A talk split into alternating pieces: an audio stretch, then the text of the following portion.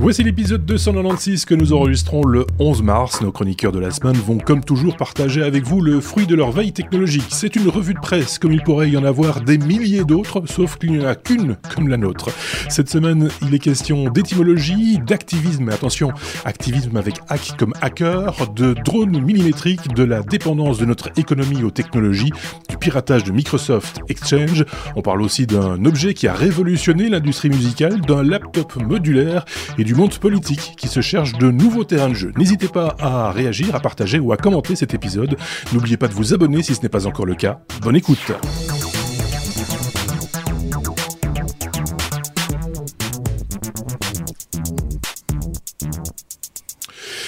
Il y a quelqu'un qui s'est cassé quelque chose. J'ai entendu un gros claque dans mon, oreillette. Euh, voilà, bien, bienvenue à vous. Euh, vous venez de vous connecter, de nous rejoindre. On s'est un petit peu immiscé euh, dans vos oreillettes euh, si vous nous écoutez avec des oreillettes évidemment ou dans votre véhicule si vous nous écoutez en voiture ou pendant votre jogging ou dans votre cuisine dans votre salon au boulot euh, où vous soyez. En tout cas merci de nous accueillir chez vous. On va encore parler technologie pendant une bonne heure à mon avis hein, en général c'est comme ça que ça se passe avec nos chroniqueurs du jour qui ne sont autres cette semaine que ceux-ci. Tenez ils sont tous localisé euh, en France. Euh, D'un côté Sébastien, salut Sébastien à Paris. De l'autre côté, Bonjour. de l'autre côté, nous avons euh, Aurélien. Bonjour. Bonjour, très, tout, tout très scolaire, des petits petits petits, petits pulls, petites chemises, le, le, le, bon le bon le bon élève, le bon élève Toujours, de la classe, toujours. toujours toujours le bon élève de la classe. Euh, on va remercier euh, d'autres bons élèves, ceux qui nous ont laissé euh, des commentaires la semaine dernière et même même avant, j'ai envie de dire, euh, sous nos vidéos ou euh, en commentaire des podcasts, etc. Il s'agit d'Éric Randelin, de Pierre Laure, Sébastien Boireau, 626 Cubignol, Sombre Papa, Eric Bourdin, Ingrid Boy, Nico Mouk, Jean-Pierre Creusemarie, Nicolas Saint-Lay, Steve V ou encore Deltus euh, 7529 euh, qui a un épisode de retard. Donc on va euh, on va y aller mollo hein, on va pas y aller trop vite le temps qu'il nous rejoigne il, a, il a un épisode à, rattraper. Euh, merci en tout cas pour, euh, pour ces commentaires. Vous avez remarqué, tous les noms que je vous ai cités, je les cite quasiment chaque semaine, ce sont les habitués. N'hésitez pas à vous joindre à eux euh, dans les commentaires ou simplement pour dire un petit bonjour, etc. Vous êtes toujours les bienvenus, évidemment. On a du pain sur la planche, il me semble. Cette semaine, il s'est passé plein de trucs. Sauf si vous avez quelque chose à ajouter, un petit préambule à faire l'un ou l'autre, on pourrait peut-être passer directement à la BCDR. Qu'en pensez-vous? Go. Le, le- le silence complet. Donc ça, ça veut dire abécédaire, ça on y va. Salue également au passage ceux qui nous ont rejoints sur Twitch, puisque ces enregistrements, vous le savez, depuis quelques mois maintenant, sont proposés euh, bah, sur Twitch. euh, donc vous pouvez assister aux enregistrements, un petit peu comme si vous étiez dans les coulisses. Euh, on parle de Blade, la lettre B comme Blade, avec Aurélien. Shadow cherche un repreneur. Alors, il faut expliquer ce que c'est Blade, il faut expliquer ce que c'est Shadow. Étant donné qu'on parle pas souvent jeux vidéo chez les technos, ça vaut quand même la peine de mettre les choses un petit peu au clair, si je puis dire. Aurélien. Oui, et vous allez voir que c'est une news qui en appelle d'autres. D'accord. Euh, do- donc Shadow, c'est un produit commercialisé par la société Blade qui euh, permet, c'est du cloud gaming, c'est-à-dire que en fait, euh, quelqu'un qui veut jouer et qui a besoin pour jouer de euh, d'un d'un PC, d'une carte graphique très puissante pour euh, jouer en réseau, ben soit il achète euh, un PC, une carte graphique, et en ce moment il va avoir du mal parce qu'il y a plus beaucoup de, il y a beaucoup, il y a grosse pénurie, donc il y a plus beaucoup de, de cartes graphiques notamment sur le marché. Soit il se sert euh, du cloud gaming, c'est-à-dire que les machines sont hébergées euh, chez un chez une société externe, Blade en l'occurrence, Mhm. et à l'aide de- d'un n'importe quoi, d'un PC euh, de bureau standard euh, sans carte graphique, mais d'une bonne connexion Internet, il peut bénéficier bah, de de- de- d'une bonne pu- puissance de calcul et d'un rendu de son jeu le plus euh, fluide et le plus agréable possible. Et donc cette société Shadow, elle commercialise euh, cette société donc euh, commercialisait Shadow, euh, qui était donc pour les streamers, les gens qui sont notamment sur Twitch, une solution de cloud gaming hyper attractive et hyper performante. Euh, mais le problème, c'est que euh, bah, la société, qui est une start-up française, hein, faut, faut, je fais un peu du chauvinisme, mais euh, qui compte 150, environ 150 salariés aujourd'hui, qui a pas loin de 100 000 clients en 2020 et qui fait à peu près 17 millions d'euros de chiffre d'affaires, eh ben, elle a des gros problèmes de santé financière et elle est au tribunal de commerce pour l'instant parce que ça se passe pas bien.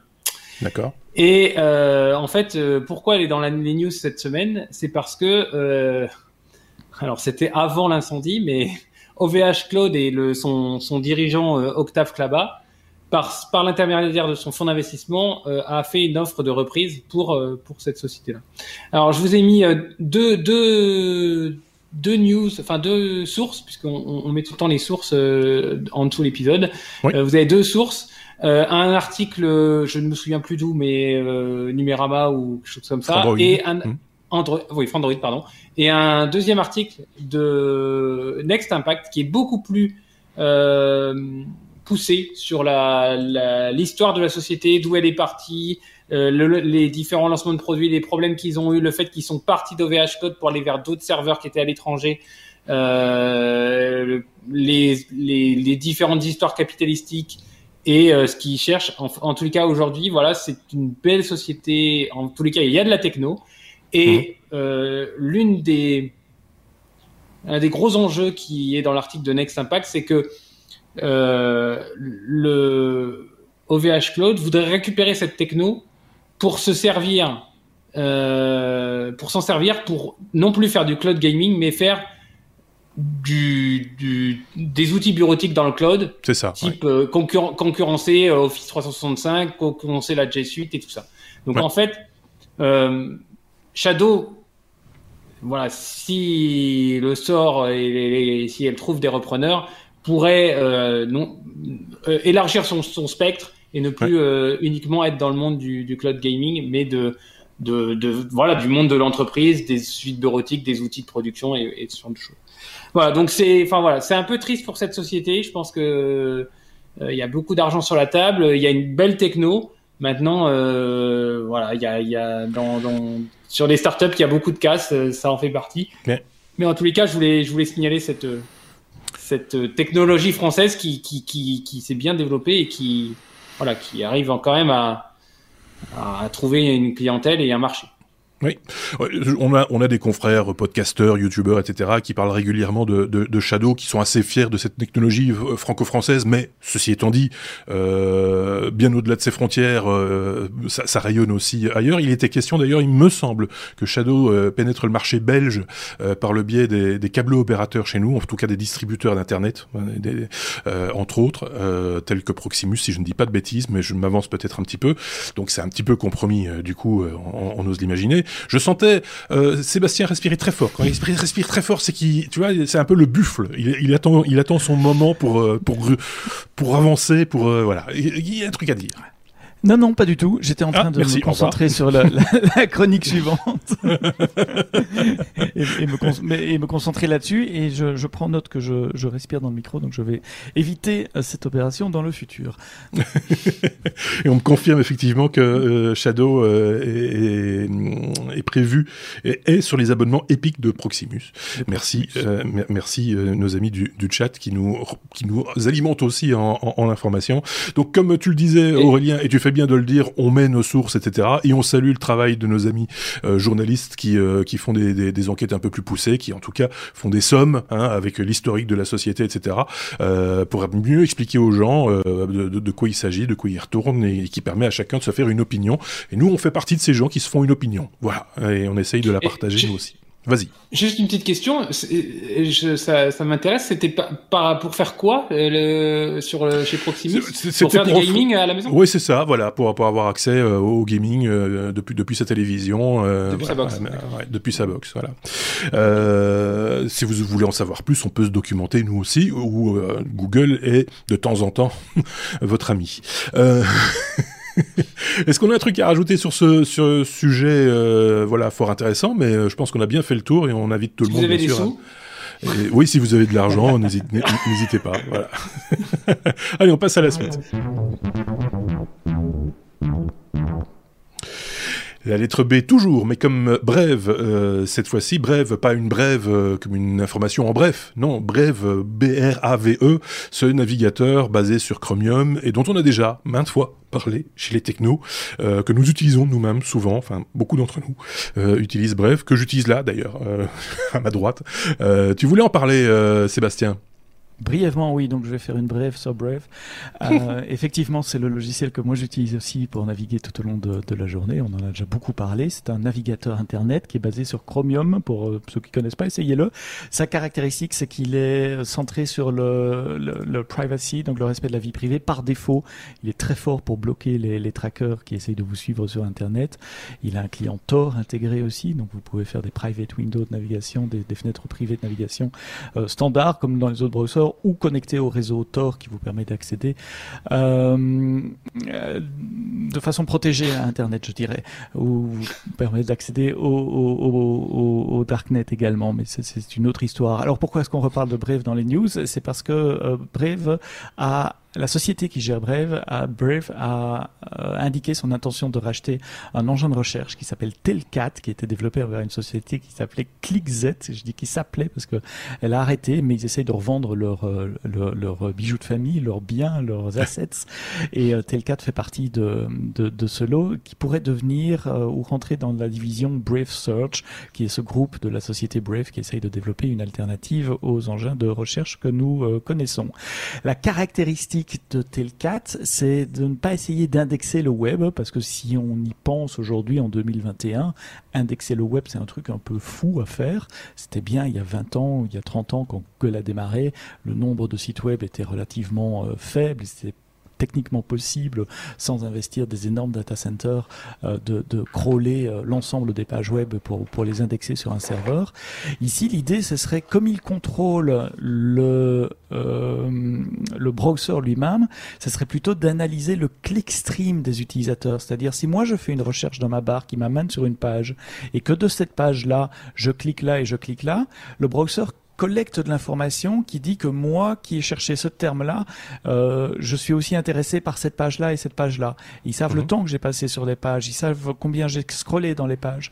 Et donc, sur base de cette information de navigation, ils disent pouvoir euh, créer un, un, un, index, un moteur de recherche qui permettrait de donner des liens euh, significatifs, relevants, comme on dit en, en franglais, euh, aux utilisateurs qui, qui cherchent. Donc, c'est un projet de recherche encore pour le moment, c'est pas intégré dans Brave c'est intéressant de voir que, que, ce browser qui se positionne comme défendeur, pourfendeur de notre euh, privacy, euh, investisse également dans un domaine qui est largement dominé par Google aujourd'hui.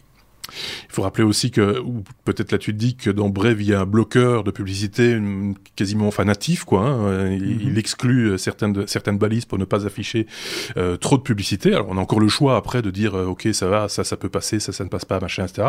Je vois quelqu'un sur Twitch qui nous dit qu'il a 2000, 266 714 pubs bloquées depuis qu'il qu navigue.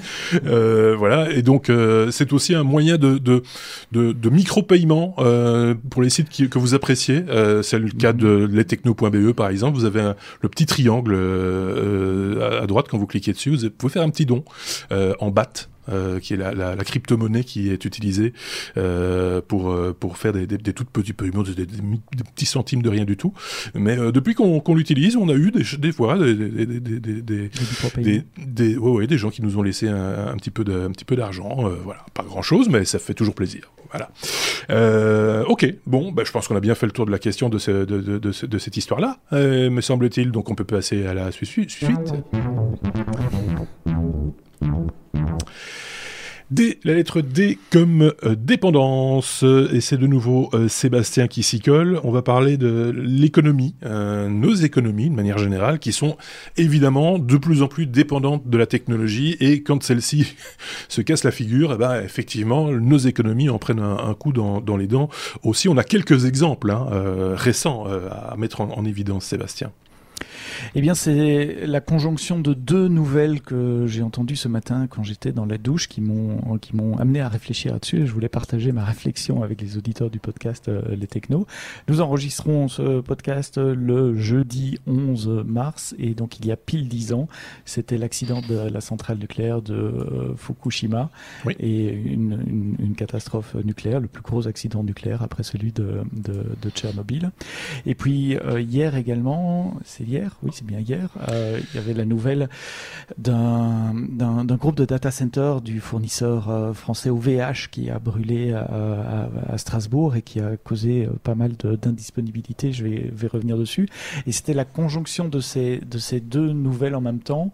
D'un côté nucléaire qui fournit l'électricité, la majeure partie de l'électricité, même s'il y a de plus en plus de tentatives d'avoir de l'énergie verte avec les, les risques qu'on connaît. Il y, a, il y, a, eu Tchernobyl dans les années 80.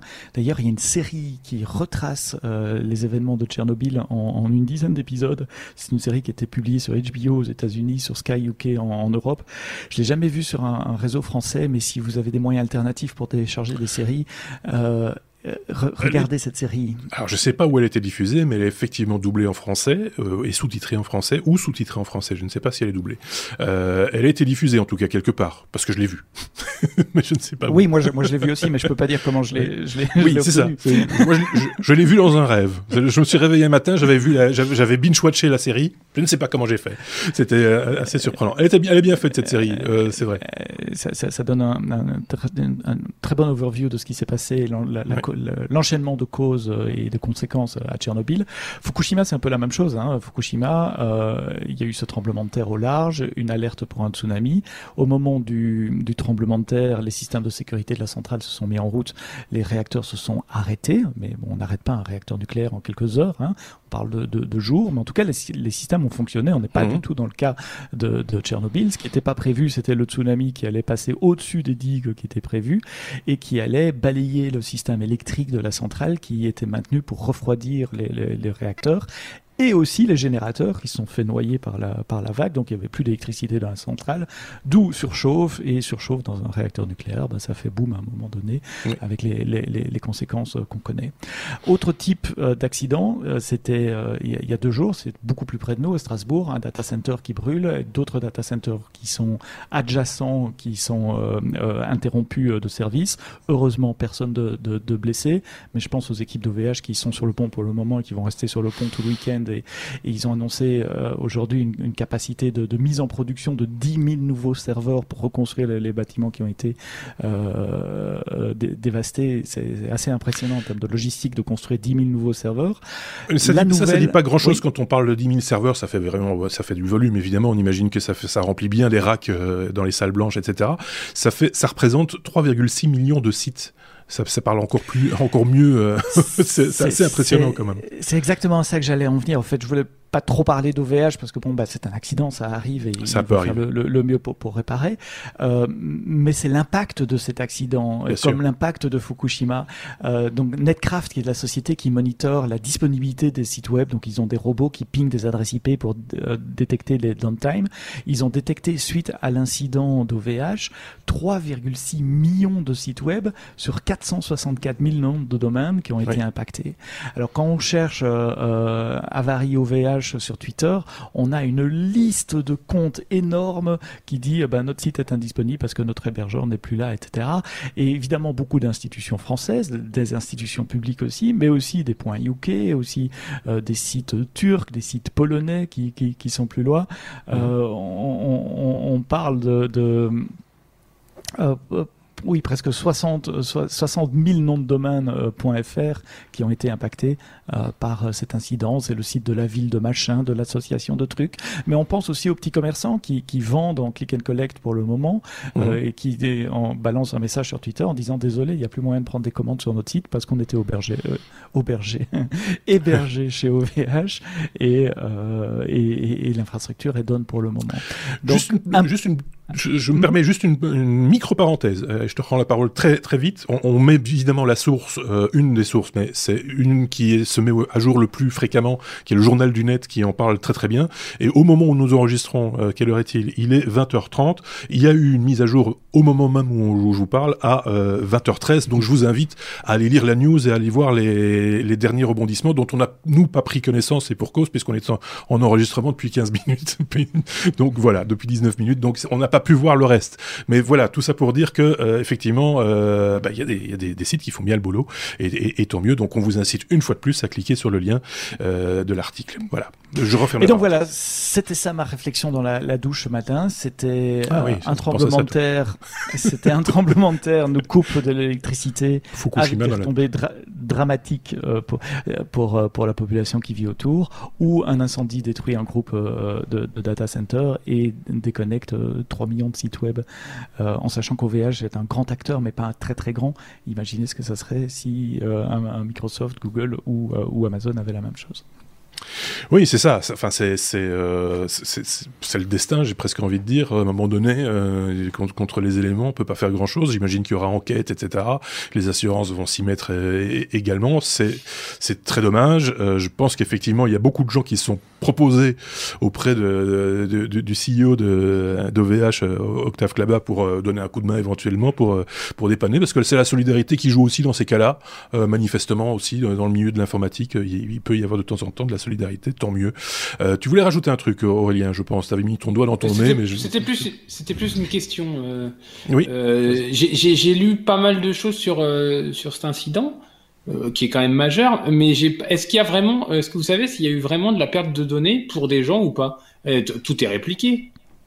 Ah, bonne question. A priori, oui, tout est répliqué. Si tu mets en place, enfin, je suis pas expert de, de VH, j'ai surtout pas commenté, dire des erreurs techniques, des, des choses qui sont incorrectes techniques, mais de ce que j'ai compris dans les commentaires que j'ai lus, et c'est comme chez beaucoup de cloud providers d'ailleurs, OVH n'a rien à voir là-dedans, euh, il y a des mécanismes de backup qui sont proposés, mais ils sont pas obligatoires. Et donc, euh, si tu mets ton backup euh, sur le disque dur de la machine sur lequel tu es, imagine tu as une base de données sur une machine, tu exportes et tu le gardes sur le disque dur, bah, si cette oui.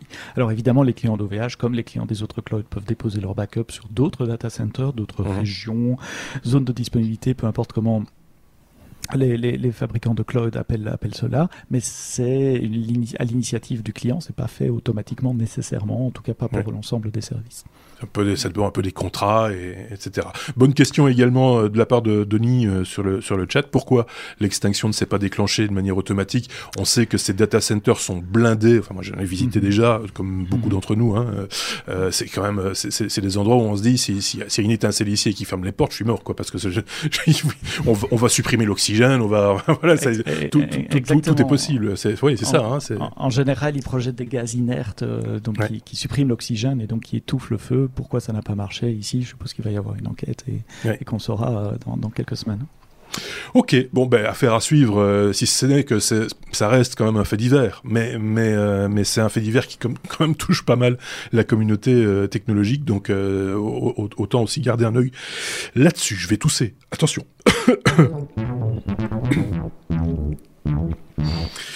un drôle de truc qui, qui, se passe dans, mon gosier, c'est très, très très gênant, c'est la première fois que ça m'arrive. On va parler de drone.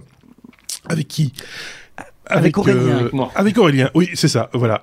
Euh, bah, je te passe directement la parole parce que moi je dois faire une grosse... Je, dois tousser, voilà. ok, alors donc, euh, oui, c'est une petite news intéressante, très technologique.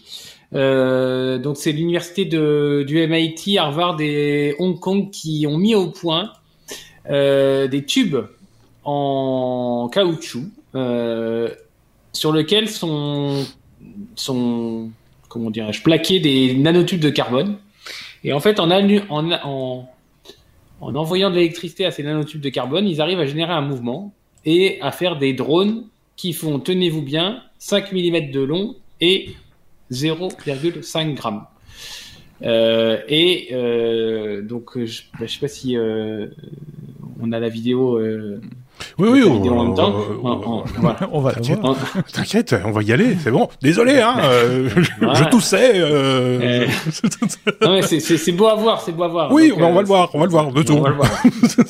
Je dois d'abord monter la pellicule sur le projecteur, mettre le Eh. truc, sortir l'écran, Eh, c'est excuse-moi, mais ça Euh, prend du temps, ces donnez-nous- choses. Donnez-nous des battes, hein, parce que là, on n'a plus de moyens. On n'a plus de moyens. Donc, euh, donc c'est, c'est, c'est, c'est- oui, c'est, c'est tout petit, c'est pour faire de l'inspection. Alors c'est rigolo parce que c'est, euh, c'est- c'est- ça, ça vole, ça se retourne, ça prend les chocs, donc c'est, c'est plutôt bien. Mais alors le problème, c'est que ça ne peut pas aujourd'hui embarquer ni de batterie ni de carte électronique pour se positionner. Ah Parce oui, qu'en c'est fait, la charge utile est, est trop faible. Donc en fait, c'est c'est une histoire de d'avancée technologique qui est un peu trop forte dans un dans un domaine et puis un peu moins forte dans l'autre. Mhm. Donc euh, voilà, c'est du TRL euh, hyper lointain. Euh, c'est de la recherche pure. C'est C'est magnifique. mais on mais on peut on peut imaginer aller faire des inspections dans des endroits hyper petits. Oh, on peut imaginer un plein de trucs dans les- avec- dans les dix dans les dix ans à venir. Oui, c'est ça. Et tiens, bah, tu, Alors- je sais pas si c'est contagieux, mais j'ai envie de tousser. Oui, c'est ça. Il y a un truc dans l'air. Mais comme, comme quelqu'un le disait dans, dans le chat, on a peut-être avalé une mouche euh, de ce genre-là. De, Ah, c'est peut-être ça. C'est peut-être ça. Euh, ceci Euh, étant dit, euh, les gaz d'OVH peut-être. oui, c'est peut-être ça aussi.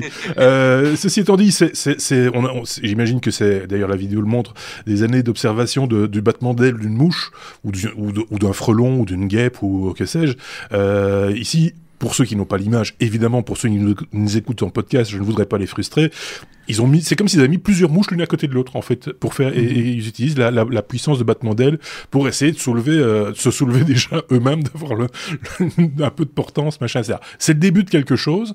Euh, quoi, on, ve- on verra bien, mais c'est quand même, c'est quand même passionnant quand euh, la technologie s'inspire de la nature. Moi, je trouve ça magique parce que quelque part, c'est, c'est, c'est, c'est le mimétisme. C'est voilà, c'est, c'est, c'est, c'est ça qui est super intéressant. Très scolairement, je vois notre ami Sébastien qui lève le doigt. Mon petit Sébastien, je te cède la parole. Vous êtes bien, bien aimable, mon cher Marc. Euh, non, bah, une fois de plus, je constate que la série euh, Black Mirror de Netflix était en avance sur son temps, parce qu'il y a un épisode que, dont, dont, dont je me souviens, où ils imaginent euh, qu'il y ait des, des mini-drones de la taille d'une- abeille, d'une mouche, euh, qui peut servir à des tas de choses, notamment à nous surveiller ou aller attaquer des gens.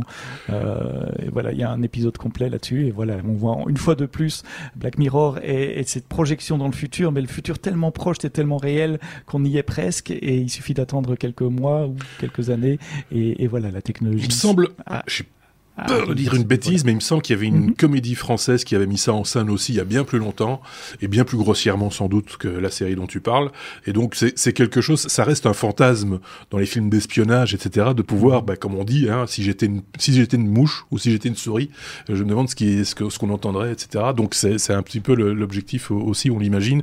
C'est pas tout à fait innocent ce genre de recherche non plus. Hein, il faut, faut être très très Mhm. clair. Euh, Aurélien. Ben, L'article parlait aussi de pollinisation assistée. On peut imaginer euh, Mhm. euh, que pour l'agriculture, ça peut avoir un, des intérêts. Et puis évidemment, bah, tout ce qui est euh, tous les endroits euh, hyper étroits, hyper où l'homme peut pas aller. euh, on peut imaginer vraiment plein plein de Ouais. choses. Oui, je vois pas quel genre d'endroit en particulier. Enfin, j'ai- Ah, J'ai bien une idée, mais ça, ça me paraît, c'est pas là que je- j'enverrai une mouche, moi. Enfin, Sujet suivant. sujet suivant avant qu'on dérape. Trop tard. Bon, euh, on était à la lettre K. Euh, je pense que la lettre K, on l'a jamais faite euh, dans la BCDR des technos. En cette saison, je pense qu'on n'a jamais touché au K parce que voilà, le K c'est quand même très rare. C'est mot compte triple en plus au Scrabble. euh, voilà, c'est- quand même pas mal. Cassette, euh, la, la fameuse cassette euh, qui, qui est inventée par Philips, hein, vous le savez, euh, qui a influencé, révolutionné aussi le, monde de, de- de la musique, Sébastien. Alors pour expliquer pourquoi c'est K et pas C, c'est parce que si je la mettais à C, j'avais trois sujets en suivant pour parler de Brave, de cassette et de dépendance. Et donc en la mettant à K, ça permettait euh, de mieux balancer le temps de parole d'Aurélien et le mien. Cassette, c'est aussi comme ça qu'on écrivait avant l'ère des SMS, euh, cassette avec un K et un 7. Cocorico, euh, soyons un peu fiers d'être européens. c'est une société hollandaise, Philips, qui a inventé la cassette dans les années 60. Alors les enregistrements sur bande magnétique, c'est plus vieux que ça, mais c'était lourd et encombrant. C'était des grandes bobines qu'il fallait mettre sur des, des enregistreurs euh, de studio en général, réservés pour les musiciens. Et donc ce que Philips a, inventé, c'est un format miniature de, de, ces bandes qui tient dans une petite pochette plastique en plastique rigide qu'on pouvait mettre dans, dans sa poche. Et donc euh, euh cette lettre K, c'est l'occasion de, de faire euh, ma minute rétro, comme j'aime bien faire dans les, les, les technos cette fois-ci. Pas sur du logiciel ou du système d'exploitation, mais sur un support magnétique qui servait d'abord à enregistrer le son, euh, qui était effaçable. C'était une, révolution à l'époque, puisqu'à l'époque on avait des, disques vinyles. Hein, C'était le seul moyen d'acheter de la musique à l'époque. On a pu acheter, les jeunes ont pu acheter des, cassettes moins chères que des disques vinyles. Et puis grâce à une autre invention, mais qui elle nous venait dans notre pays, de, de, de, de Sony du Japon on a pu se balader avec cette cassette et mettre le fameux Sony Walkman, mettre cette cassette euh, dans un tout petit appareil, enfin un petit appareil, un appareil en tout cas, qu'on accrochait à sa ceinture et qui nous permettait d'avoir de la musique en rue euh, quand on se déplace, et plus de la musique dans sa voiture avec sa radio cassette. Si vous avez 40 ans, vous avez une voiture probablement avec un lecteur de cassette où la cassette allait, la bande magnétique allait s'enrouler dans les têtes, vous ressortiez la cassette et puis toute la, bande arrivait derrière. Il fallait utiliser un crayon pour euh, rembobiner tout ça. Et il se trouve que c'est la même société, Philips, en Hollande, toujours avec le même complice, Sony, qui a aussi euh, créé le, compact disque, le CD, qui a révolutionné une deuxième fois l'écoute de la musique, puisque là où on achetait des cassettes, on est passé à la musique numérique pour la première fois, euh, pour le grand public en tout cas, sur un format de, de, petites galettes de plastique euh, et, d'un rayon laser qui allait lire les trous et les bosses sur cette galette de plastique pour décoder des 0 et des 1 et, et vous restituer de la musique avec, paraît-il, un son mieux que le vinyle. On en revient maintenant, le, le, vinyle est toujours à la mode, le CD a disparu quasiment. Euh, mais, mais voilà, c'est deux fois une société européenne, deux fois la même société, Philippe. C'est pourquoi est-ce qu'on en parle cette semaine? Vous allez me dire pourquoi est-ce qu'il Ah oui, pourquoi? Le, vieux con. C'est une oui, news que, que, que, Marc nous a trouvé. Euh, ah, merci. nous rappelle que euh, l'inventeur euh, de la cassette, euh, qui s'appelle Lou Ottens, est décédé cette année, euh, ce, ce mercredi 10 mars cette semaine, euh, à l'âge de 93 ans, 93 ans. C'est le même monsieur qui a travaillé avec une équipe évidemment euh, sur le format de la cassette et sur les premiers formats de CD. Ouais. Il y avait pas mal de compétitions au début des années 80 autour du CD. C'est le même monsieur qui, toujours très modestement dans toutes les interviews, a toujours dit, ouais, vous savez, c'était un travail d'équipe. Ce n'était pas que oui. euh, moi, mais quand même chapeau à ce monsieur qui a, qui a changé la manière dont des générations, des générations, depuis euh, presque mes parents jusqu'à, euh, pas mes enfants, ils ont loupé le CD, mes enfants, ils sont passés directement au streaming. Ah oui, ah oui mais ouais. jusqu'à bah oui, oui. à, à, à, à, la génération euh, probablement née dans les années 90-90, euh, ont, pu écouter de la musique grâce à, à ces deux inventions. C'est vrai que c'est, enfin, ça, ça, a révolutionné le monde de la musique aussi parce que euh, moi je me rappelle très très bien de la cassette audio au début. Elles étaient préenregistrées les cassettes. On recevait mm -hmm. les cassettes, on achetait les cassettes avec de la musique dessus. Euh, et puis je pense que c'est BASF, le fabricant BASF, euh, enfin qui est spécialisé dans la chimie normalement, mais qui a fabriqué des bandes magnétiques et des cassettes audio, a proposé des cassettes qu'on pouvait enregistrer sur l'une des deux faces uniquement. Et, et donc on, on, on, écoutait la face A et puis de, sur la face B on pouvait on pouvait enregistrer choses. Normalement, c'était fait pour enregistrer de la voix donc euh, des messages, des choses comme ça. Euh, évidemment, on a très vite enregistré de la musique dessus. Et quand on a mmh. compris qu'il suffisait de boucher un petit trou en haut, euh, vous savez, il y a deux petites encoches en haut de la cassette avec du scotch ou avec une boulette de papier euh, à l'intérieur, qu'on a compris que dès le moment où on bouchait ce petit trou-là, ben, on pouvait enregistrer dessus. Et bon, on s'est pas gêné pour réenregistrer sur d'anciennes cassettes, etc., etc. Alors, il y a quand même un petit truc, un, un petit souci euh, dans, dans, dans, cette histoire parce qu'on l'attribue effectivement à peu près partout sur tous les sites, Wikipédia entre autres. Hein, euh, on attribue l'invention à, à Lou Ottens. Moi, j'ai trouvé une autre source. Vous allez rire. Euh, j'ai trouvé une autre source, une source officielle belge, sur un site qui s'appelle Focus on Belgium, qui met en avant les inventeurs belges. Eh bien, j'ai trouvé une source qui prétend que l'inventeur de la cassette serait belge. voilà, et qui s'appellerait Gilbert non non, qui s'appellerait Gilbert Mesdag, Gilbert Mesdag et son équipe qui aurait donc pour Philips effectivement, ça c'est difficile de passer à côté, euh, inventer la, la, cassette. Euh, tout le monde s'accorde à dire en tout cas que quelle que soit l'équipe, ça s'est passé en Belgique, parce que c'était chez Philips à Asselt. Euh, à Asselt, effectivement, dont Lou voilà. était le manager apparemment. Donc voilà, et c'est pour ça que Lou a toujours dit probablement dans ses interviews que c'était un travail d'équipe. Oui. Euh, comme, comme, souvent dans ces grandes multinationales, c'était euh, plusieurs personnes de plusieurs nationalités. Ceci dit, l'un comme l'autre ont un point commun, c'est qu'ils sont tous les deux morts. Voilà. c'est pas eux, c'est pas, c'est pas eux, c'est pas eux qui vont nous, nous, nous contredire de, coup pour l'histoire. Euh, on, on, retiendra que c'était inventé en Belgique. Cocorico belge, un cocorico belge. et, si je ne m'abuse, il y a eu des cassettes dans des euh, dans des PC, des MO. Alors oui, la cassette a été mise à toutes les sauces, monsieur. Toutes les sauces, la cassette, euh, parce qu'on a enregistré du data aussi sur ce type de cassette. Voilà. Exactement. Dans, dans, les années 80, j'avais un Commodore 64, donc un, un, ordinateur personnel, un PC au sens euh, propre du mot PC, qui un clavier avec l'électronique dedans qu'on connectait à une télé.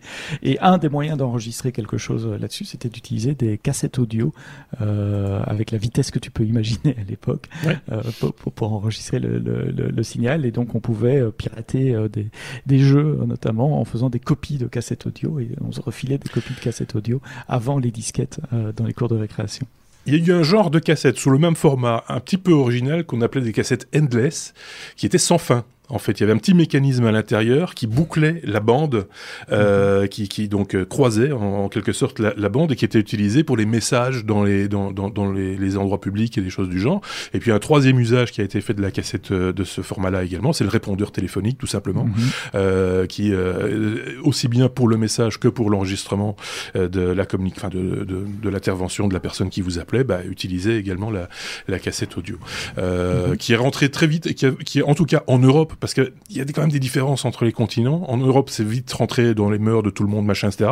Aux États-Unis, au même moment, il y avait les cartridges, euh, qui étaient des, cassettes bien plus grosses, euh, qui étaient des cartouches 8 pistes, euh, qui étaient réversibles, elles, aussi, mais sans nécessairement les retourner. On poussait sur un bouton et on, avait, on pouvait écouter d'autres d'autres pistes pour avoir voilà. C'était c'était d'autres un autre type de, de, format et qui était d'ailleurs un petit peu plus proche de ce qu'on appelait les cartridges dans les studios de radio. On utilisait ça dans certains studios en tout cas pour lire les, les, les jingles et les publicités, etc. Voilà. Pour la petite histoire, c'était la séquence Vu con du jour. Et j'ai encore deux petites informations, parce qu'en préparant le sujet, j'ai pu creuser un peu, notamment sur l'histoire des, des, CD. Pour moi, le CD, c'était début des années 80. Mais il se trouve que non, euh, Philips a, été, a, pressé ses premiers CD en, en 79, en 79. Euh, et c'est le succès commercial seulement et la standardisation officielle qui est venue début des années 80.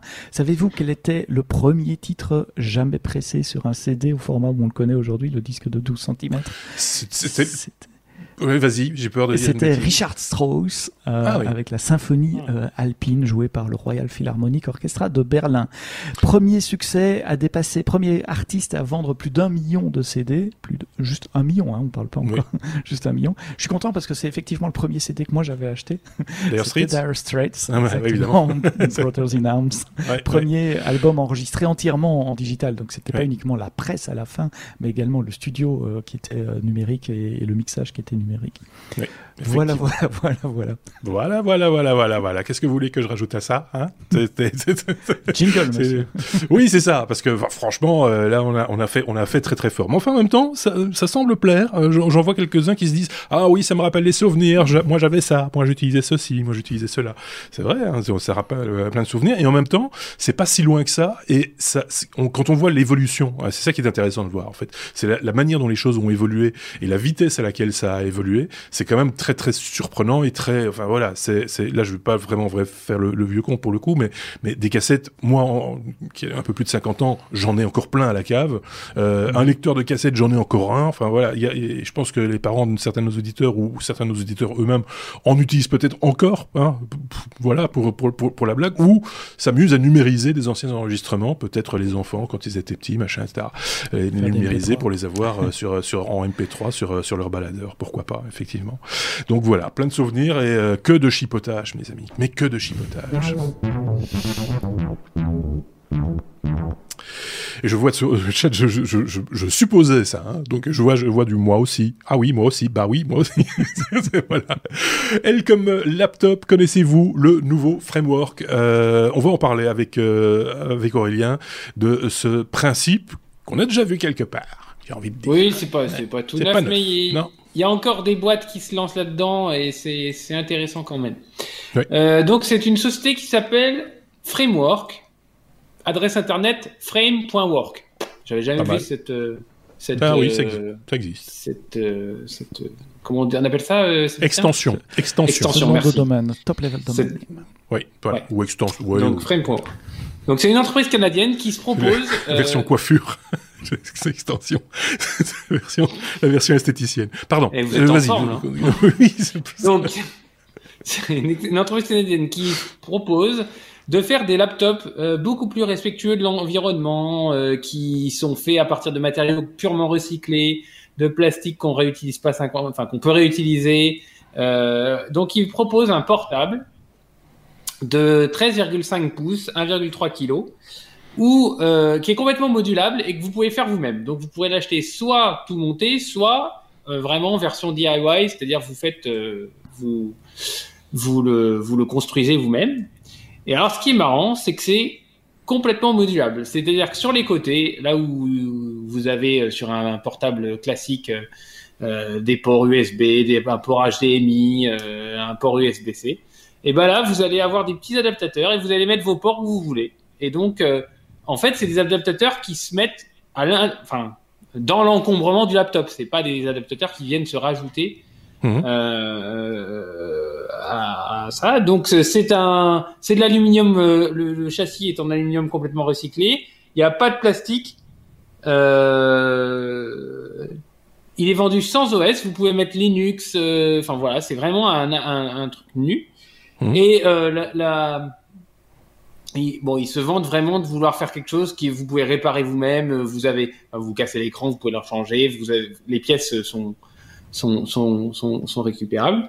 Et euh, du coup, comme c'est euh, comme comme c'est euh, bah, un, un produit euh, OEM, euh, vous l'avez sans, enfin ah, euh, sans sans OS, sans sans euh, logiciel, sans plugin euh, que vous ne voudriez pas, euh, qui sont installés par défaut sur tout ce que vous achetez.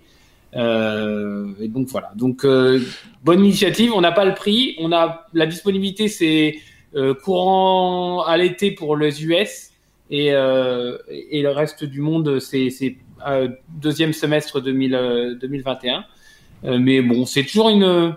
Bon, on a vu ça sur les téléphones, on a vu ça sur sur pas mal de choses. Mais euh, c'est toujours une bonne une bonne initiative, je trouve, et, et qu'il y ait des gens qui se lancent là-dedans. euh, euh, ça paraît, enfin, ça, ça, ça semble une bonne initiative. C'est alors moi je peux pas, je peux que saluer le truc. C'est le même principe que le, le, le Fairphone, hein, le, le téléphone euh, modulaire, un petit peu cher pour euh, pour ce qu'il propose, parce que toujours un peu décalé par rapport à bah, par rapport à aux cadors de la catégorie qui vous font des appareils euh, que vous ne pouvez pas euh, démonter pour le coup, mais qui permettent quand même de réparer facilement ou de choisir des options qui vont bien. Hein, euh, euh, voilà, c'est un peu le même principe ici euh, sur le sur le sur un laptop. Alors je serais tenté de dire sur un ordinateur sur une tour classique euh, habituelle, bah, c'est déjà quelque part un petit peu le cas. Vous pouvez euh, fabriquer votre ordinateur vous-même en allant chercher les, pièces de, de et de broc. Bon, il est toujours possible de faire des erreurs parce que c'est pas le bon connecteur, c'est pas la bonne carte, c'est pas le bon chipset, et machin, etc. Ici, tout ça est bétonné et en plus, c'est pour un portable, euh, qui est quand même voilà l'outil aujourd'hui, l'ordinateur le plus consommé, je pense, euh, à l'heure actuelle. Donc, euh, c'est moi, je trouve ça plutôt intelligent. Si ça permet de faire faire des économies aux gens et à la planète en même temps, c'est encore c'est encore mieux. Je voyais qu'on pouvait même choisir le type de port qu'on voulait. Euh, port USB, c'est des petits des petits boîtiers à remplacer euh, en fonction de, de l'usage qu'on qu'on a de, de son de son ordinateur. On peut remplacer la, la petite pièce par un par un lecteur de carte SD par exemple plutôt que d'avoir deux ports USB. Vous avez un port USB, un port SD. Enfin voilà, c'est plein de, de, de petites bonnes idées de ce genre-là. Ce serait Et- intéressant Et tu d'avoir le le mets du prix. bon côté aussi. Et tu le mets du bon côté aussi. Ça, ça, oui, c'est vrai. ça, je trouvais ça malin. Ouais. Je trouvais Ouais. ça malin. Parce que du coup, moi, je- par exemple, j'ai un laptop là, euh, le port HDMI, si j'avais pu le choisir, j'aurais mis de l'autre côté. Ben oui, c'est ça, parce que des fois c'est plus gênant qu'autre chose, et on, on a, on a mm. tous nos petites habitudes, et c'est vrai que de temps en temps, euh, tel qu'on le place, machin, etc., bon, on n'a plus accès au, au, lecteur de carte SD, on voudrait bien l'avoir de l'autre C'est vrai, tu as tout à fait raison. Donc euh, voilà, c'est, moi je trouve que ça s'appelle Framework, frame.work, euh, pour aller jeter un petit coup d'œil sur le, le produit euh, en question. On attend le prix maintenant, évidemment, hein, on va voir ce que ça va mm. coûter ce machin-là, parce qu'à mon avis, ça va être un petit peu, un petit peu, ça va piquer un peu, je pense. Mais quoi qu'il, a moyen de le garder plus longtemps qu'un autre, pourquoi pas? Il y a Arkesis sur le, le, chat de Twitch qui dit euh, ça devrait devenir un standard. Ça serait bien si on pouvait euh, euh, acheter des composants de différents fabricants et les assembler dans un laptop comme ça. Euh, tiens, je vais prendre le port USB là, je vais prendre. Oui, mais ce serait intéressant sans, sans, sans, en faire une règle en soi, mais que, que, que Framework avec des gens qui ont un peu la même éthique que s'associe avec des fabricants qui mhm. disent tiens, oui, moi je peux fabriquer un truc, une carte graphique par exemple, voilà, qui, qui, qui, qui, qui irait peut-être mieux pour faire certaines choses ou voilà des des, accessoires ont un écran différent. Voilà, c'est, euh, ça ne demande qu'à, qu'à chanter ces choses-là, j'ai envie de dire. Hein. Il y, a, euh, que moi qui trouve que ça ressemble très fort à un Mac, en tout cas le clavier. Je pense que... La couleur, le clavier, ouais, Oui, c'est vrai, c'est vrai. Le, le, clavier est très, euh, oui, c'est vrai, ça, ça ressemble. En même temps, c'est les, en, même temps, c'est les meilleurs. Autant copier les oh meilleurs.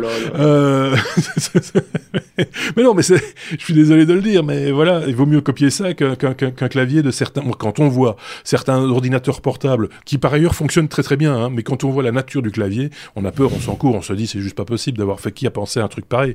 Ici au moins c'est classe quoi, c'est propre, c'est net, c'est. Moi je trouve ça plutôt joli. Hein. franchement, euh, je sais pas ce qu'en pense Sébastien, mais je suis sûr qu'il pense. non, ça a de la gueule. Ça a de la gueule. Il euh, faudra voir le, prix. Je suis assez. Oui c'est ça. ça. Ça va être le facteur déterminant à mon avis. Ça va être ça va être le prix parce que effectivement pour plein de gens, je pense que ça va être une belle solution et qui répondra bien à leur, euh, leur philosophie, leur façon de voir les choses. Le, voilà. Comme quoi, on peut faire de la technologie tout en, en étant réfléchi et en ne faisant pas que des, mhm. que des trucs qui vont se terminer, qui vont terminer leur vie dans, dans notre estomac. Enfin, d'abord dans l'estomac d'un poisson, puis dans le nôtre. Voilà, c'est euh, autant, autant faire attention à ce genre de choses aussi. N'hésitez pas à commenter cette news, euh, pas là maintenant en direct, enfin si aussi, mais euh, peut-être en regardant la vidéo sur YouTube ou sur notre blog lestechno.be, vos commentaires sont les bienvenus. On peut en discuter de ces choses-là. La lettre M, comme euh, Microsoft, il s'est passé des trucs euh, qui font un petit peu froid dans le dos, il faut bien le reconnaître. Euh, c'est ce fameux hack de Exchange, serveur mail s'il en est, Sébastien, et, manifestement, ça, ça, touche beaucoup de monde, beaucoup, beaucoup de monde. Et ça vient d'où ça? D'après Bloomberg, 80 000 entreprises auraient été impactées par, euh, par euh, ce hack. Et, et, combien d'États? Parce que je lisais un article, entre parenthèses, sur l'État belge qui serait très très mhm. impacté aussi, ou potentiellement très impacté. Et quand on dit impacté, ça veut dire où, le, les failles ont été exploitées. Et donc, euh, on ne parle pas des, des, sites simplement potentiellement ouverts. Euh, alors, euh, de quoi on parle? On parle de Microsoft Exchange, qui, si vous ne le savez pas, c'est un serveur de mail de Microsoft. Euh, Microsoft a, grosso modo, je sais qu'il y a Denis dans le chat, donc je vais me faire, je vais me faire engueuler si je dis, je dis, si je dis des choses incorrectes. Mais grosso modo, il y a une offre mail en service, managée, Office 365, enfin autour d'Office 365 qui fait bien plus que le mail. Et puis euh, l'offre traditionnelle à la papa où vous téléchargez, à l'époque vous receviez des CD justement, on en parlait récemment, euh, et vous installiez euh, un serveur Exchange où vos utilisateurs si, se, se connectent. Et Microsoft Exchange a une extension web comme beaucoup de serveurs de mail qui permet aux travailleurs distants par exemple de se connecter à travers une interface web si, si, on n'est pas à la maison ou si on est sur un, un, PC dans un endroit public par exemple comme on pouvait le faire avant.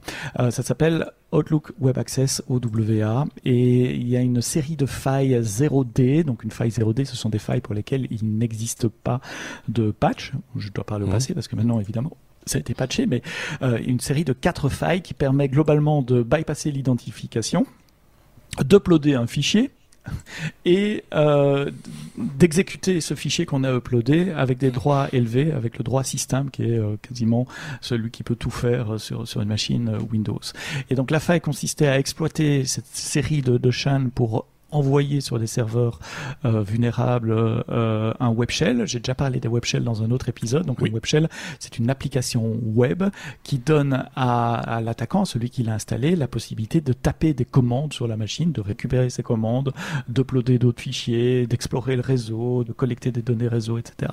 Et donc, en exploitant ces quatre failles dont j'ai parlé, l'attaquant envoie un web shell et à partir du moment où il y a un web shell sur la machine, ben, il est le roi de la maison, il fait, il fait ce qu'il voulait. Alors, qui a utilisé ça D'après Microsoft, c'est un, groupe lié au gouvernement euh, chinois euh, qui s'appelle, j'ai Afnom, Afnium, Afnium, ça, me rappelle un nom de dragon dans un euh, euh Johan et Pierre Louis. Euh, Afnium, je sais, ça n'a rien à voir. Euh, comment ils en sont arrivés là Je n'ai aucune idée, j'ai pas compris pourquoi ils font l'attribution aussi rapidement à ce groupe-là. Mais enfin, je suppose que si c'est Microsoft qui le dit, ils doivent avoir de bonnes raisons pour le faire. Donc évidemment, ils ont patché cela. donc, quelle est la situation aujourd'hui? Si vous avez un Microsoft Exchange avec Outlook Web Access, d'urgence, vous devez patcher euh, appliquer la dernière version des patchs fournis par Microsoft pour bloquer ces quatre failles-là. Si vous les bloquez, ça ne veut pas dire que vous n'avez pas été infecté avant. Donc sur le site web de Microsoft, il y a aussi la procédure, vous pouvez télécharger un script d'ailleurs, qui va vérifier si quelque chose a été installé, s'il y a un web shell installé sur vos serveurs. En clair, si vous avez déjà été euh, euh, harceler, à, euh, attaquer euh, sur, sur, sur, sur, vos serveurs. ensuite, donc ça, c'est ce que vous devez faire si vous tournez Exchange. Si vous utilisez euh, Office 365, évidemment, vous n'avez rien à faire. Les serveurs de mail ne sont pas chez vous, ils sont chez Microsoft et vous n'êtes pas sujet à cette attaque. Qu'est-ce que les hackers ont fait avec ça? Ben Là, on ne sait pas du tout. Autant pour SolarWinds, dont on a parlé il y a quelques semaines, les, les, hackers allaient très sélectivement sur certaines cibles chercher de l'information, essentiellement des agences gouvernementales américaines et des très grandes, très grandes entreprises. Ici, j'ai l'impression plus d'une pêche au filet. on, on, met les filets et on va voir ce qui va arriver dedans, parce que c'est 80 000 sociétés, c'est des PME, c'est des grandes entreprises, c'est des organismes publics, c'est l'État belge, tu l'as dit, euh, c'est la Banque européenne, euh, l'autorité bancaire, l'autorité de surveillance des marchés euh, européen à peu près tout le monde qui utilisait euh, Outlook Web Access. Donc, quelle est la conséquence de cela? On n'en sait, on n'en sait rien. Quel type d'information ils cherchaient? Probablement rien de spécifique, euh, plutôt une pêche assez large, un ratissage assez large, voir ce qu'il y a moyen de, d'attraper et, remonter des informations de, de cette façon-là. Ils sont allés à la pêche au gros. C'est l'impression que ça me donne en lisant, voilà, la presse. Quand on regarde un petit peu, c'est, euh, peut-être qu'ils essayent maintenant de monnayer les informations qu'ils ont pu euh, trouver ou, euh, ou, peut-être de monnayer l'accès à certains trojans qui sont encore bien installés au chaud et qui sont au sommeil à gauche à droite parce qu'on a beau patcher maintenant le mal est fait, euh, si je dis pas de bêtises. Euh. Oui, si ça a déjà été installé, ben, peut-être que les données euh, qui les intéressaient ont déjà été remontées. Et puis si vous patchez maintenant, ça ne veut pas dire non plus que, je répète, il n'y a pas de, que, vous n'avez pas été impacté. Peut-être que le système est en place chez vous et donc tournez aussi les, les, les, scripts de détection de Microsoft pour voir si quelque chose d'inhabituel se trouve sur votre réseau. Voilà, voilà, voilà. Comme quoi, on est peu de choses. Hein, Chaque fois, je le dis ça. Mais, mais voilà, c'est, euh, rien n'est inviolable et on sait tous que c'est une question de temps. C'est pas de savoir si c'est possible, c'est quand ce sera possible. En fait, c'est ça. Hein. Et vu, la taille et le nombre de sites web impactés, euh, il y a certaines agences gouvernementales américaines qui appellent ça le plus gros hack du siècle. Euh, ça fait déjà la deuxième fois qu'on nous sort le plus gros hack du siècle. Le premier, c'était SolarWinds. Euh, le deuxième, c'est Microsoft Exchange. C'est un drôle de siècle. Hein en, temps. c'est même, une, même une année. Ce sont les, les, les 4 ou 5 derniers mois. Là. Oui, c'est ça. il se passe plein de trucs. Oui, on est. En 4 mois. Voilà. Mais enfin, si c'est un condensé de tout ce qu'on aurait pu avoir en petits bouts tout, tout, au long du voilà on est, on est après on est tranquille tu vois. Et, et qu'on est tranquille pour les 80 prochaines années c'est bon. C'est ça. Ce qui est bizarre c'est que depuis que tu parles de Microsoft tu commences à être euh, on est commencé à être piraté nous aussi parce que tu es saccadé tu on nous vole des images à la volée donc euh, oui donc euh, de temps en temps tu es un petit peu saccadé. Mais on comprend ce que tu as dit donc ça c'est une bonne chose La lettre N comme euh, numérique. Euh, alors là, on va parler un peu euh, étymologie, vocabulaire, le bien parler, la belle langue française. Aurélien, ah digital ou numérique Numérique maintenant, hein c'est ça. oui, ça m'a bien fait rire. Ça m'a bien fait rire. Je me suis dit ça, faut que j'en, faut que j'en parle. Bah oui. Non, là on va être, on va être sérieux là. On va être sérieux là. C'est, faut, faut parler à la France. Faut causer le français. Euh, donc euh, il y a eu au journal officiel cette semaine euh, un décret de l'Académie française et plus précisément de la Commission d'enrichissement de la langue française qui dit digital, c'est fini. Digital, c'est les doigts. Numérique, c'est autre chose. Ouais. Numérique désigne, désigne pardon, l'ensemble des, des disciplines scientifiques et techniques, des activités économiques et des pratiques sociétales fondées sur le traitement des données numériques. T'as compris? Alors, ce qui est, ce qui est, ce qui est marrant, ce qui est marrant, c'est que en 2000, il y avait eu un décret pour l'adjectif numérique, document numérique, mais mhm. un document numérique, donc l'adjectif numérique. Maintenant, en 2021, on dit maintenant, il y a le nom numérique devient un nom. Donc, euh, le numérique. Donc, euh, Digital, ça se rapporte bien au doigt. Euh... non mais... Attendez. Euh, et, et, donc, on parlera plus. Je suis perdu dans mes notes. J'ai tellement, j'ai écrit tellement. On, on... Donc, il faut plus dire. Il faut plus dire révolution digitale. Il faut plus dire. Oh, j'ai une nouvelle stratégie digitale. Vous allez voir, ça va, ça va cartonner. Et on va dire ah non, mais il y a plus de digitalisation de la société. Non, maintenant, la société se numérise. Bon, euh, c'est quand, quand je vois Sébastien qui parle d'overview, euh, de termes relevant et tout ça, je me dis bon. ah oui, mais ça c'est clair. Oui, oui, non, mais ça, ça du coup, si on commence à s'attaquer à l'informatique et alors le marketing, n'en parlons pas. euh, Là, on n'a pas, on n'a pas fini effectivement, mais c'est quelque chose moi-même que je, de temps en temps, je relevais dans les conversations que j'ai avec mes collègues ou quand on parlait de digital, digital, digital. Est-ce qu'on pourrait pas dire de temps en temps numérique juste pour qu'on sache bien de quoi on parle Parce que bon, à un moment donné, c'est voilà, c'est c'est euh, c'est plus une convention de vocabulaire à un moment donné que qu'un que, vrai mot quoi. Ça, ne ressemble plus à rien. Euh, donc euh, voilà, il fallait transiger. Il n'y a plus de sens. Il y a plus de sens. oui, c'est ça. Ça, ça, ça, perd, ça, perd, de son sens. Et donc la, langue française est quand même suffisamment riche que pour pouvoir donner justement du sens et un peu de un peu de nuance euh, dans le vocabulaire. Donc autant autant s'en servir euh, par rapport à l'anglais qui est peu nuancé quelque part aussi. Donc voilà, ça, ça, ça, je trouve ça plutôt je trouve ça plutôt pas mal. Maintenant, là aussi, le mal est fait. dans le sens où bah, euh, euh, les, les, les, les, grands dictionnaires type Larousse, euh, Robert et autres se sont déjà saisis du digital et, et les académiciens, bah... bah hein, ils sont là, la traîne. Voilà, ils sont un petit peu, voilà, ils sont un petit peu à la traîne. Euh, du exactement. Donc euh, ça, donc ça restera euh, voilà une bonne petite blagounette. Ceci étant dit, je salue au passage nos amis québécois qui nous écoutent. chez eux, ça fait pas un pli. numérique passera beaucoup mieux que digital, sans doute, à, certains égards. Peut-être pas pour tout, hein, mais voilà. Donc il y a une langue, il faut la défendre et il faut s'en servir correctement. Voilà. Euh, alors ça, sorti de son contexte, je suis désolé, mais voilà. Vas-y. Il y a la langue officielle de l'académie et puis il y a les usages de la rue. Et c'est vrai que les, dictionnaires que tu as cités consacrent souvent l'usage avant la règle, mais mmh. parfois la règle permet d'imposer un usage également. Et je prends note qu'il est de bonne loi de dire numérique. Voilà. voilà. Donc euh, voilà. Ceci dit, oui. Digital, c'est une plante très présente dans le sud de la Belgique également. Aussi. Une très haute plante avec des jolies coupoles euh, de couleur pourpre ou violette qui sert à faire un produit qui s'appelle la digitaline. Voilà. Et on s'en sert dans quel, dans, quel cas, dans quel cas se sert-on de la digitaline euh, euh, Empoisonnement en tout genre, c'est extrêmement toxique. voilà, voilà, voilà. Donc euh, chouette. bah si. Après un truc. Voilà, bah, bah oui, ça c'est voilà, donc, enfin ouais, bref. Euh, donc on, on dira, on essaiera. On va, on va, il faut, il faut être de bonne loi. Il faut, on essaiera de dire digital au lieu de, non, on dit euh, numérique à la place de digital. Donc,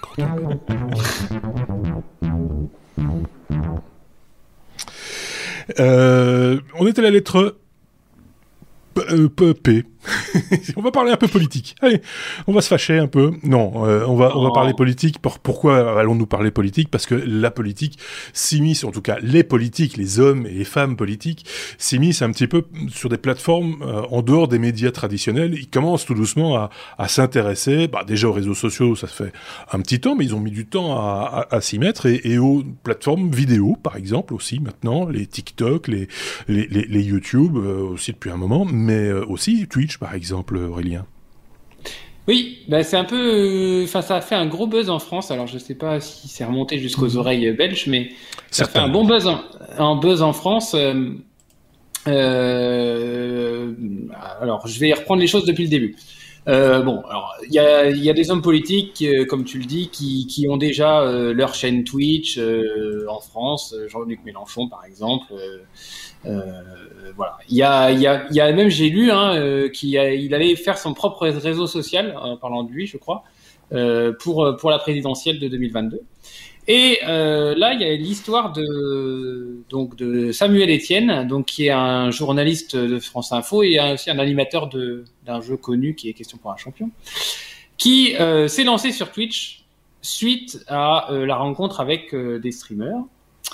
Et euh, donc depuis, je crois, euh, quelques mois, il fait tous les matins une revue de presse sur Twitch euh, que j'ai eu l'occasion de voir de temps en temps et qui est somme toute très bien faite. Il lit tous les journaux et il, l'épingle tel ou tel article pour euh, la profondeur de l'analyse, pour l'édito, pour euh, voilà, mmh. pour des arguments et des échanges d'arguments. Euh, et il lui a appris de, il a eu plusieurs contact avec des hommes politiques et il lui a pris de euh, d'inviter euh, François Hollande, donc c'était lundi soir, je crois, euh, pour un live sur Twitch. Alors François Hollande, ancien président de la France, n'est plus, on va dire, réellement en activité et on peut le considérer comme un homme politique, mais il n'est pas, il défend plus un parti en vue d'une élection.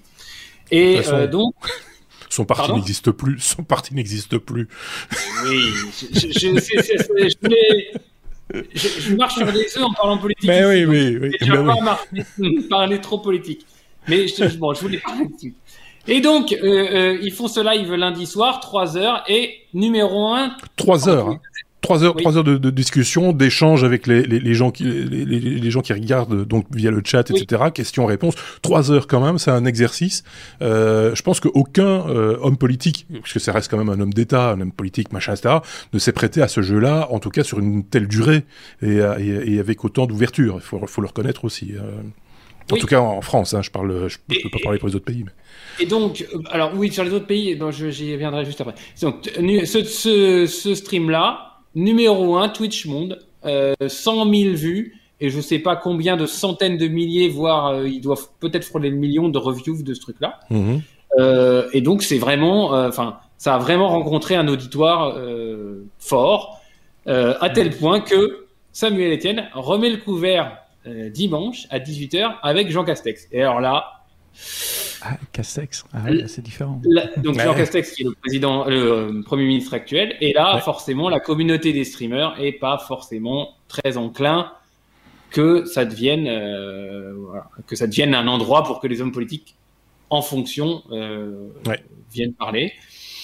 Alors Samuel Etienne, il en prend plein le, plein, plein le nez, hein, parce que forcément, est-ce qu'il doit le faire, pas le faire en plus, il fait ça chez lui avec euh, des petits moyens. Enfin, ça fait vraiment. Euh, j'invite. Euh, ça fait soirée de, potes à la maison. Donc voilà, c'est assez. Non, mais c'est une situation qui est assez étrange.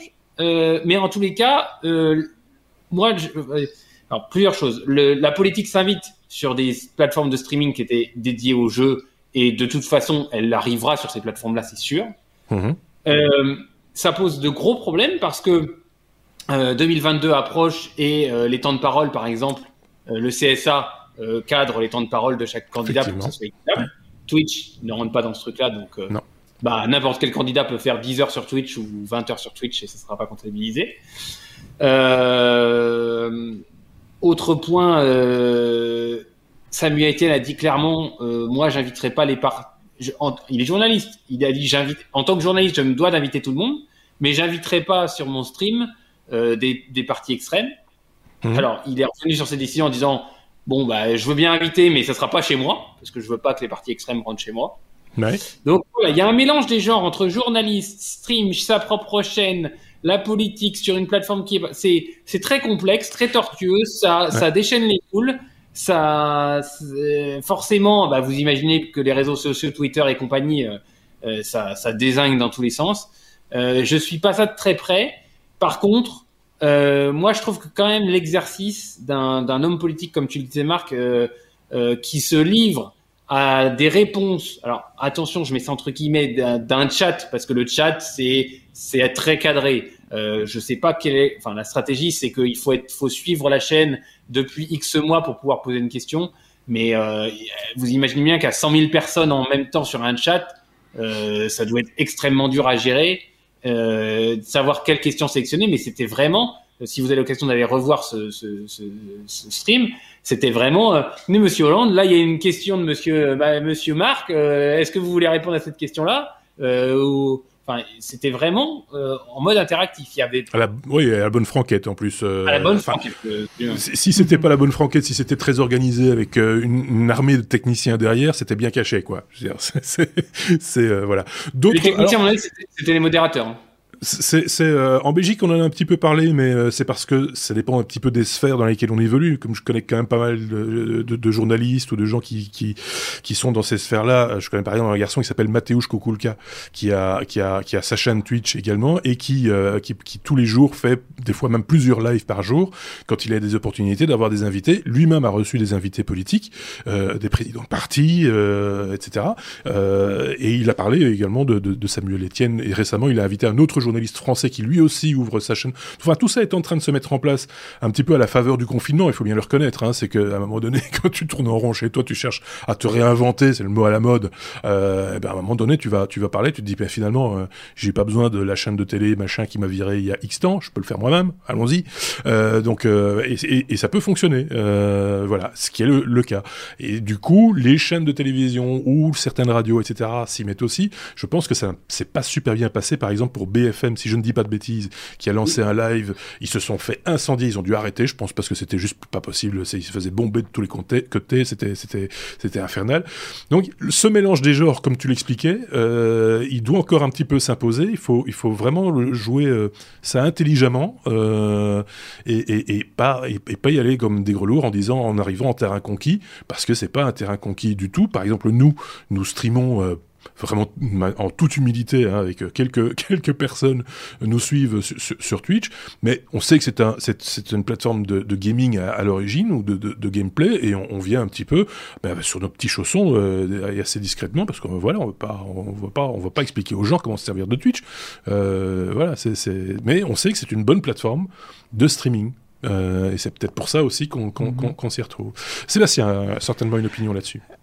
Ouais, pendant que Royan parlait, j'ai été voir sur la page de Samuel Etienne, donc il est entre, entre 50 et 80 euh, views par jour pour sa revue de presse quotidienne, ce qui est énorme pour quelqu'un qui fait ça avec ses, ses propres moyens et sans, sans beaucoup de, de promos. Il est monté à 770. Oui, oui, oui, oui, entre 50, entre 50 et 80 000 personnes. Hein. Ouais, ouais, ouais. Ce qui, est, ce qui est énorme. Il est monté à 700 ah, 000 pour la, la, la, version avec euh, Hollande, 700 000 personnes. Il y a des, des, journalistes qui aimeraient bien avoir 700 000 personnes qui, qui, qui les suivent. Moi, j'ai vu quelques images dans, dans une émission euh, télé, euh, pour le coup traditionnelle, où ils montraient les meilleurs moments, etc. D'abord, j'étais impressionné de voir la, la, vitesse de défilement des commentaires. C'était très fort de leur part d'accrocher une question dans les commentaires qui, qui défilaient, parce que ça suivait vraiment euh, très, très, très, très rapidement. Et puis, et je m'abstiens de tout commentaire politique sur François Hollande, mais le monsieur a quand même pas mal d'humour. Là, il était en roue libre, il s'est, il s'est lâché. Il y a eu des vannes, euh, des, des, choses qu'on n'entend jamais de la part de, de politiques, des remarques sur Macron notamment, euh, qui, qui se seraient jamais permis dans, dans, un média traditionnel. Et donc, ça donne un ton un peu décalé, un peu différent. Ça rend les politiciens peut-être un peu plus humains et un peu, un peu plus proches. Donc, moi, globalement, je suis. Euh, oui, mais y aura-t-il ce ton avec cette séance-là. Y aura-t-il ah ce bah, temps avec Castex hein euh, Lui, il est en charge, donc il a plus à perdre que, hmm. que, Hollande, qui, qui n'a pas grand-chose à perdre dans, dans, dans l'exercice. Oui, et puis, et, et, puis, est-ce que l'audience a envie de l'entendre aussi euh, C'est ça. C'est enfin, c'est pas un exercice facile. C'est intéressant ah, par contre parce que ça fait partie de la vie aujourd'hui. Ces, ces, plateformes, on ne peut plus dire ah je suis passé à la radio ou j'ai été dans le journal ou j'ai été à la télévision et uniquement dans ces sphères-là des médias euh, traditionnels, allons dire. Non. Et, je pense que tu, un, un politique, on en connaît quelques-uns qui sont qui ont des équipes aujourd'hui euh, de, de, de, communicants qui les font aller sur TikTok par exemple euh, pour aller au plus proche d'un certain public qui, qui, qui, qui, qui s'intéresse probablement pas ou plus ou pas encore à la politique. Et donc c'est voilà, c'est euh, c'est à observer. Et, effectivement, quand on parlait du temps de parole, par exemple, euh, Aurélien, c'est vrai que c'est intéressant à observer et surtout, à un moment donné, à baliser quand même aussi quelque part, parce que ça veut dire quoi? Ça veut dire que ceux qui, auront, euh, qui seront les meilleurs influenceurs sur Internet, entre guillemets, pourront avoir euh, droit de cité aux, élections, ce qui serait quand même un petit peu dommage, parce que ça laisse pas mal de place à Nabila, du coup. voilà, c'est c'est le genre de dérive, c'est une caricature, mais c'est ce genre de, ce genre de dérive-là mmh. dont il faut se, dont il faut se méfier. Est-ce qu'on a fait le tour de cette question? Oui, je pense, hein, parce qu'on rajouter une couche, euh, ça ne servira pas à grand chose, mais on observe nous aussi le phénomène. On peut dire ça, on peut dire ça euh, également. Est-ce que euh, terminerait pas cet épisode par cette lettre V? Euh, v comme vidéosurveillance. Quand on a piraté ou quand on pirate les caméras, ça c'est un titre que j'ai déjà eu il y a très très longtemps euh, sur les, caméras de, surveillance qui s'étaient fait pas vraiment pirater, mais euh, est-ce le même type d'information qui reviendrait euh, après quelques temps? C'est la question que je me pose, Sébastien. L'actualité est un perpétuel recommencement. Euh, désolé de vous caler deux sujets piratage euh, dans un seul épisode de Les Techno. Mais oui, il y en a encore eu un. Et c'est vrai que les, caméras de surveillance, c'est un, bon sujet de hacking parce qu'en général, les fabricants de caméras ne sont pas des informaticiens et sécurisent de façon minimale, pour utiliser des mots euh, polis, les appareils qu'ils nous vendent. Et donc, en général, c'est assez facile de rentrer sur des caméras de surveillance. Et ça fait souvent la une de la presse. Mais ici, ce hack est différent. C'est pour ça que je l'ai épinglé. Une société avec un nom imprononçable, Verdaka, Verdac, Ver, Vercada, Vercada. Décidément, toi, tu, tu, l'art de trouver des trucs avec des noms imprononçables. Bravo. c'est pour, je, je, je c'est mon challenge euh, hebdomadaire euh, quand je vous rejoins. Donc Vercada, société qui vend des, des, des, solutions de vidéosurveillance, qui vend les caméras et qui a une, une caractéristique par rapport aux autres sociétés, c'est de, de centraliser les flux vidéosurveillance de leurs clients dans leur cloud. Ça veut dire que tout passe par chez eux, sur laquelle ils peuvent donc faire des tas d'analyses, etc. Ça veut dire que les clients peuvent se connecter juste avec une interface web aussi et voir leur flux de Surveillance, jusque-là, tout va bien. Et donc, euh, comment a-t-on fait pour hacker des centaines de milliers de, de, de caméras d'un coup? Eh bien, on ne hack pas la caméra, mais on hack le site qui stocke euh, le cloud de, du vendeur. Et comment est-ce qu'on fait pour hacker? Eh ben, Le plus simple, c'est d'aller voir dans leur code source, comme beaucoup de sociétés, ils publient une partie de leur code source sur des, des entrepôts de code source, pour parler français. Euh, des sites comme GitHub, par exemple, qui est un, un, un site très connu des développeurs où on peut aller publier son code source. Et souvent, les développeurs, quand on développe un petit truc à la va-vite, quand on teste ou quoi, qu'on a besoin de se connecter sur un système, on code dans le code source, on met password égal, euh, username égal, et puis et puis ça permet de tester. tous les développeurs font ça. Si vous avez écrit du code et que vous m'écoutez, vous avez déjà fait ça. Moi, j'ai déjà fait ça. Le problème, c'est que parfois on oublie que ces deux lignes de code sont là et on envoie ça sur un repository, pardon, sur un entrepôt de code source public. Donc, il suffit de lire le code source euh, de cette société là pour trouver un username password, pardon, un mot d'utilisateur et un mot de passe qui pas de bol, avait des privilèges administrateurs, ça c'est vraiment pas de chance, et de pouvoir rentrer sur le réseau et ainsi simplement accéder par les moyens euh, classiques de la société au flux de, caméras de, de, leurs clients. Alors pas des petits clients quand même, 200 usines Tesla euh, enfin ou de 200 caméras pardon dans des usines Tesla qui permet de voir comment c'est dans une usine euh, Tesla, de voir les allées et venues euh, du, personnel. la liste de, sociétés qui étaient hackées est assez impressionnante. Alors ça peut être des sites industriels, ça peut être des, contrôles d'accès sur des des, sites plus ou moins sensibles, le, le, vendeur de cloud, de Cloudflare qui fait un, cloud, un content delivery network, un CDN, donc un cache en bordure d'internet, fait partie de la liste des clients dont les flux vidéo ont été piratés. Donc juste un mot de passe dans le code source. si vous publiez votre code source en public, faites-y attention. Tous les secrets doivent rester secrets. Moi, je pensais que c'était une news plus liée à ce ce qu'on a déjà vu euh, il y a même plus de 10 heures maintenant, depuis qu'il y a des caméras de surveillance numérique, euh, que euh, pas mal de gens dans leurs boutiques, enfin leurs magasins, leurs, leurs échoppes, etc., pour faire un peu de surveillance, place, ce sont des caméras Wi-Fi, et, et en trouvant mmh. simplement l'adresse IP de la caméra et en utilisant le mot de passe qui est sans doute password ou 1, 2, 3, 4, vous pouvez vous connecter comme ça. Et il y avait un site qui d'ailleurs reprenait toutes ces images et, et, ouais, et et, poster toutes les caméras. Et, donc vous aviez comme mhm. ça des, plus que des webcams pour le coup, parce que mhm. certaines personnes avaient ça chez eux pour, je sais pas, surveiller, surveiller le personnel de maison ou pour je ne sais pour quelle raison, avaient des caméras de, surveillance à, domicile, mais ne les coupaient pas nécessairement quand ils étaient à domicile, euh, ou, des gens qui laissent les caméras fonctionner dans les magasins. Et donc simplement en se promenant, même en rue, avec un smartphone et, en, cherchant des réseaux Wi-Fi déjà et en, et en hackant le réseau Wi-Fi, on pouvait déjà se connecter à, l'une ou l'autre euh, caméra euh, à distance. Donc c'est assez rigolo, mais en même temps c'est totalement illégal. donc voilà. mais euh, Et quand j'ai vu 150 000 caméras, je me suis dit waouh, c'est encore un truc super compliqué à la SolarWinds, à la Microsoft Exchange, etc. ben non monsieur, c'est d'une simplicité affligeante. Oui, effectivement. Donc, euh, je pense que là, on a bien terminé notre épisode. Euh, c'est le 296, du coup. Euh, bah, il n'y a pas de oui mais non. Je vois ça sur le chat. Il dit, ah, oui, mais faites un oui mais non. Bah, on va pas les inventer non plus. Euh, en général, ah, oui mais non, on met pas son mot de passe sur GitHub. Par exemple, ouais. oui mais non, digital, numérique, tout ça, ça, fait, ça peut faire office de oui mais non aussi. Je rappelle que le oui mais non, c'est une information improbable, technologique, mais improbable, dont on peut parler éventuellement et se moquer gentiment. En fin d'épisode, il n'y en avait pas cette fois-ci. On essaie de vous en trouver un avec l'équipe de la semaine prochaine parce qu'on va revenir, forcément, comme chaque semaine, déjà depuis euh, pas mal d'années maintenant. On va revenir la semaine prochaine avec d'autres, deux, autres zigomards qui vont euh, eux aussi parcourir la presse et, faire remonter leur revue de presse. Merci à ceux qui nous ont euh, suivis euh, bah, sur le chat déjà. merci à vous qui nous avez écoutés jusque-là en podcast audio ou sur notre chaîne YouTube. Qu'est-ce qu'on pourrait bien vous demander pour pour savoir si vous êtes arrivé jusque-là? Une petite question facile, Sébastien ou Aurélien. Est-ce que vous avez une question à poser à nos auditeurs pourrait répondre en un mot ou deux euh, dans les commentaires pour voir s'ils sont bien arrivés à la à la 61 non on est déjà où là? Ouh là là on a déjà bien dépassé le temps. Euh, en train de quel est le nom de l'usine très connue euh, qui fait parmi fait partie de la liste des victimes de Verkada oui, ça c'est fou là là, ça c'est déjà un peu compliqué. Euh, quel est le nom du véritable quel est le nom du véritable inventeur de la cassette? C'est facile ça. Il y en a deux possibles. Euh, donc allez-y. Euh, quel est le nom de l'inventeur de la cassette ou, ou, ou, ou voilà ou de l'équipe euh, euh, qui a inventé la cassette audio?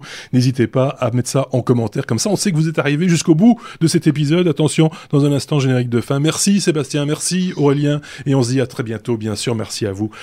Prenez soin de vous. Salut.